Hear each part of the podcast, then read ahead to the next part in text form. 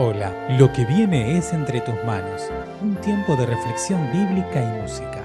Quienes lo hacemos, esperamos que te ayude a acercarte más al corazón de Dios.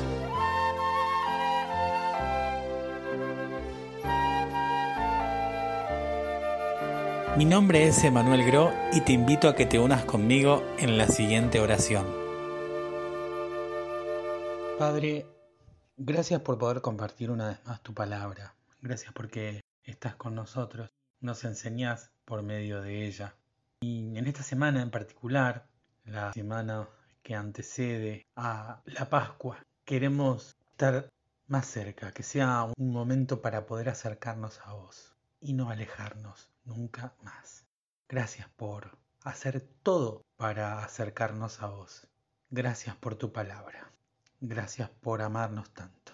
Que nosotros podamos estar siempre tomados de tu mano y no soltarnos. En el nombre de Jesús. Amén. Es hora de alabar al único que merece toda la gloria, todo el honor, toda la honra. Cantemos, unamos nuestras voces, adoremos al Rey de Reyes y Señor de Señores.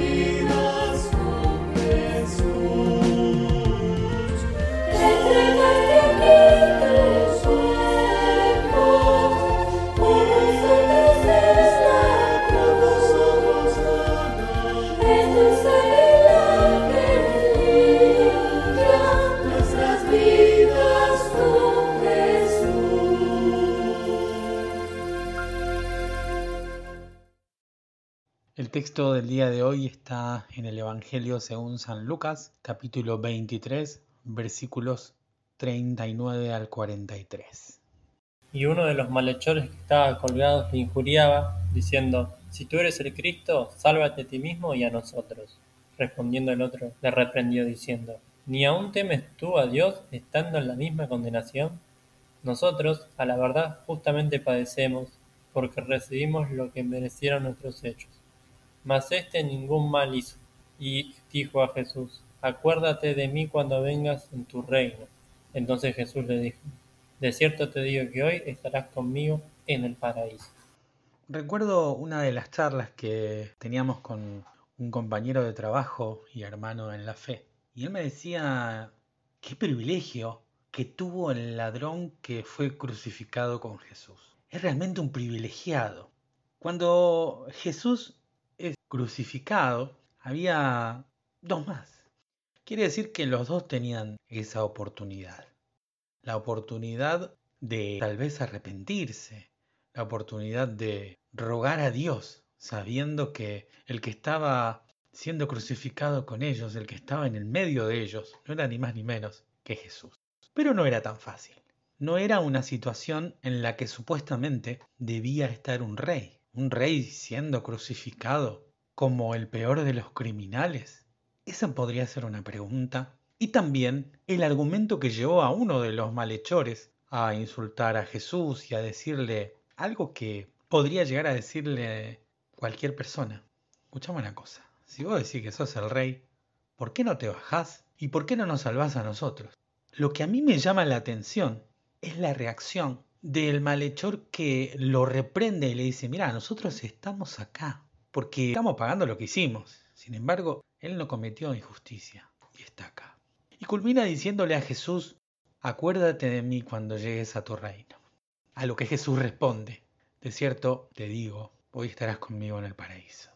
Qué increíble pensar esta escena, qué increíble la actitud y qué impresionante la actitud del ladrón que culminó yendo al paraíso con Jesús. No había visto a Jesús resucitar a Lázaro, aunque tal vez pudiera haber escuchado algo de eso. No lo estaba viendo alimentar a multitudes o sanar enfermedades incurables. Lo estaba viendo en el lugar donde cualquiera habría interpretado desde el punto de vista humano una derrota. Cuando uno va a pedir ayuda, generalmente busca ayuda en las personas que uno considera que están mejor que uno. Si necesito dinero, difícilmente se lo solicite a alguien que considero que tiene menos que yo, porque evidentemente estoy casi seguro que no me lo va a poder prestar. Entonces voy a tratar de me lo preste a alguien o que me ayude a alguien que se encuentra en una mejor posición o que me puede ayudar de alguna u otra manera.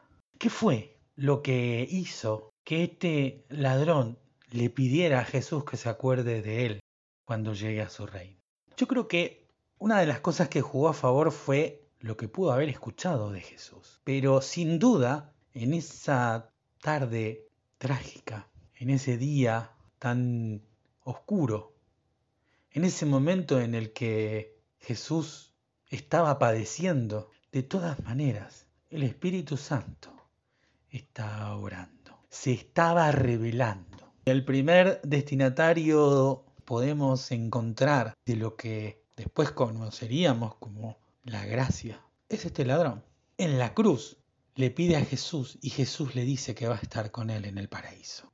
¿Qué había hecho este ladrón? Todo mal.